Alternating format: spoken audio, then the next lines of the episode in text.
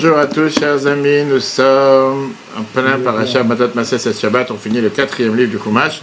Mais c'est aussi la période qui est censée être, pas censée, c'est la période qui est considérée une période noire.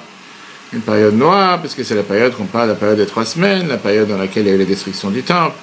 D'abord, on a eu le jeûne du 17 Tammuz, après, on aura le jeûne du 9 Av, en espérant qu'avant la Mashiach arrive. Mais au final, c'est une période qui, dans le calendrier en général, c'est considéré une période qui est noire. Et puisque c'est une période noire, beaucoup de gens parfois sont déprimés, beaucoup de gens parfois font la tête, beaucoup parfois de gens se sentent mal à l'aise et se disent, la réalité, la question qu'on va voir ce soir, c'est que comment se renforcer, comment surmonter une difficulté, comment surmonter un désespoir quand face à la vie, tout paraît avoir été brisé, quand tout paraît avoir été totalement perdu? Ça veut dire quand tout ce qui a, peu, ce qui a pu être catastrophe il a été, quand tout ce sur qui tu t'appuies, il te tourne le dos, quand tu penses qu'il n'y a plus aucun espoir, comment rester optimiste? Comment pouvoir rester optimiste malgré toutes ces difficultés? Et la question générale qu'on va voir aujourd'hui, est-ce qu'être optimiste, c'est un signe d'intelligence ou c'est un signe de faiblesse?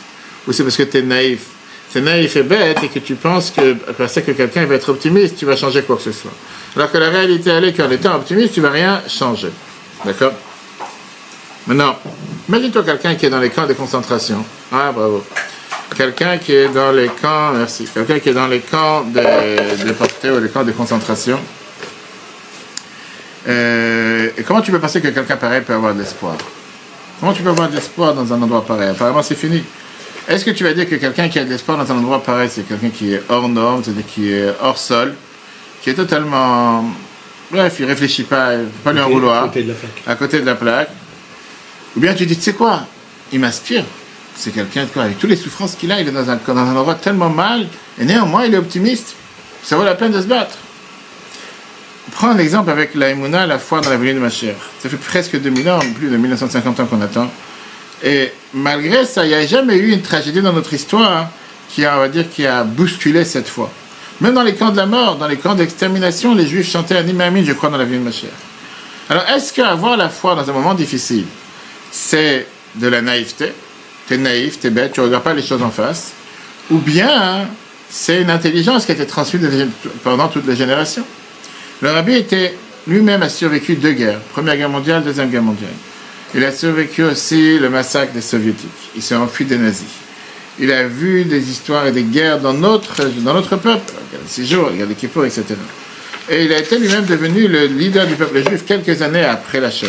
Et néanmoins, il n'a pas arrêté d'impulser tout le monde avec la, confiance dans la venue de Mashiach, etc., etc., malgré qu'il y avait des tragédies dans l'histoire du peuple juif qui n'ont jamais cessé. Alors, la question c'est, pourquoi cette question aujourd'hui? Parce qu'on se trouve dans la période qu'on dit la plus noire du calendrier. On va rentrer ce Shabbat, on bénit le mois de Av, le mois qui est connu pour être le mois de l'aimant de tous les malheurs, à travers notre histoire.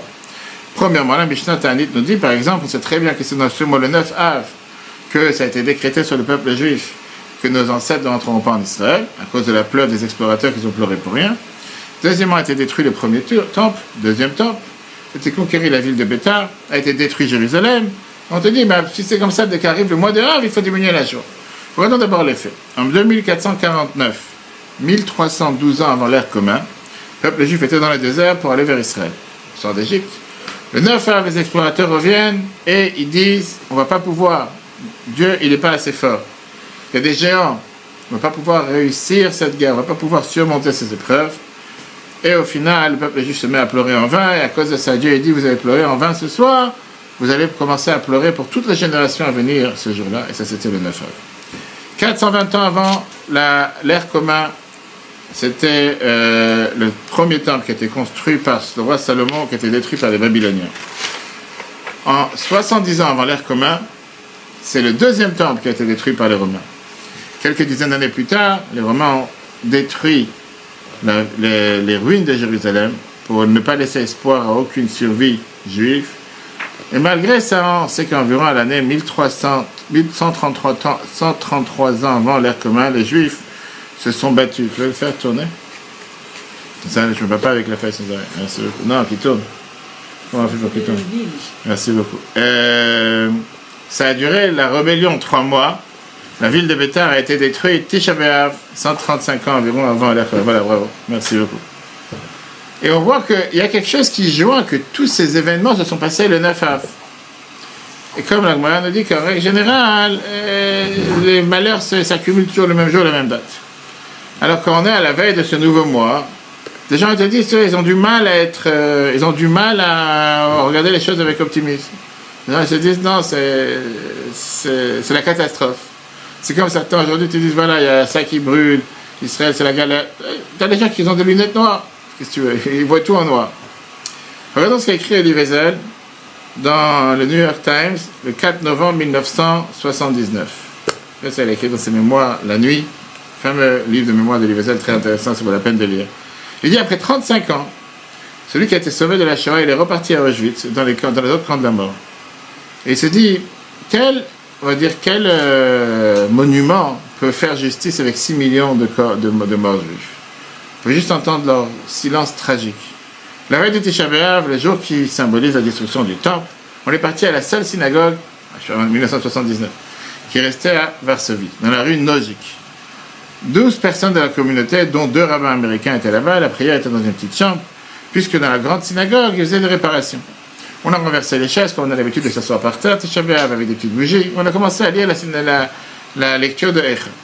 En train de lire ça, comment le prophète parle de Jérusalem qui est abandonnée, je regarde la communauté juive de Varsovie.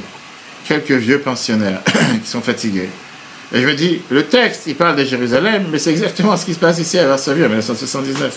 Qu'est-ce qui est resté de Varsovie, de Varsovie, de ces synagogues, de ces cultures, de ces, de ces théâtres, de ces centres hassidiques, de ces groupes politiques, de ces sages, de ces maîtres Il fait, il y a un seul petit théâtre juif, quelques bureaux, un journal en yiddish et quelques bougies qui versent les, larmes de souffrance. C'est ce qui s'est passé a 35 ans, pendant la Shoah. Les Juifs de Varsovie ne sont plus à Varsovie. Ils sont à Treblinka, à deux heures d'ici. Les Juifs de Varsovie sont sous les pierres de Treblinka. Ça, ce sont les pierres de Treblinka. Là-bas, ils sont totalement silencieux. Et on les, on les culpabilise qu'ils sont silencieux. Qu'est-ce qui nous reste? Encore un Kaddish, encore une prière. Combien la prière va changer un monde? Combien de bougies vont pouvoir allumer l'humanité? Et donc, on peut juste essayer de se rappeler les mémoires. C'est comme ça qu'il termine? À écouter nos mémoires. Bien sûr, Elie Wiesel écrit ça en 1979. Maintenant, quand tu lis ce qu'il écrit, ça laisse pas beaucoup d'espoir parce que c'est vraiment, c'est sombre, d'accord? La question, elle est, est-ce qu'il avait le droit d'être pessimiste? Alors, bien sûr qu'on n'est pas là en train de juger Elie Wiesel. Il faut qu'ils expliquent que sinon on aurait subi ce qu'il a subi, on aurait été aussi pessimiste que lui. On n'a pas de droit de le juger, ni, il n'a pas besoin non plus de notre accord. Ce qu'on essaie de comprendre, c'est comment réagir face à des situations dans lesquelles tu vois que le socle sur lequel tu es, tout s'effondre. Est-ce qu'on doit être pessimiste? Ou bien c'est des moments dans lesquels tu dois creuser à l'intérieur de toi-même pour essayer de trouver, chercher l'optimisme. Et quand tu regardes les lunettes d'aujourd'hui, et c'est ce qu'on va voir, comment il il a eu tort, mais à l'époque il n'était pas censé savoir, 45 ans après la visite de Livezel, 1970 à plus tard, Pologne, c'est un vrai, euh, une vraie résurrection juive. Aujourd'hui, c'est pas ce que c'était la Pologne avant la guerre. C'était une énorme communauté juive. Tu as cinq Bate Chabad dans toute la Pologne. Tu as plusieurs villes polonaises où il y a des grands restaurants cachers, des mikvot. À Varsovie même, tu as comme un grand supermarché cacher. En Pologne, il y a des écoles juives, il y a des centres communautaires juifs, il y a des synagogues avec des prières trois fois par jour. Alors oui, si un juif au moment de la Shoah pouvait imaginer un instant que le judaïsme va être exterminé, qu'il n'y aura plus rien, je ne vais pas dire que c'est la réalité aujourd'hui, et pas seulement en Pologne. On voit ça dans beaucoup de communautés, que ce soit Israël, l'Amérique, dans le monde entier. Le fait même qu'on est assis en train de parler dans un pays qui parfois, peut-être c'était à l'époque la partie de l'URSS avec le communisme, et là-bas on apprend la Torah, ça même c'est un miracle. Donc tu vois bien qu'il y a eu la période noire, il y a eu la période quand il a écrit ce qu'il a écrit en 1979, qu'il avait le droit de l'écrire au moment où il a écrit, mais il n'a pas vu l'avenir. Et a le moment dans lequel on est aujourd'hui. Et donc, est-ce que, pareil, quand on est dans une situation difficile, est-ce comment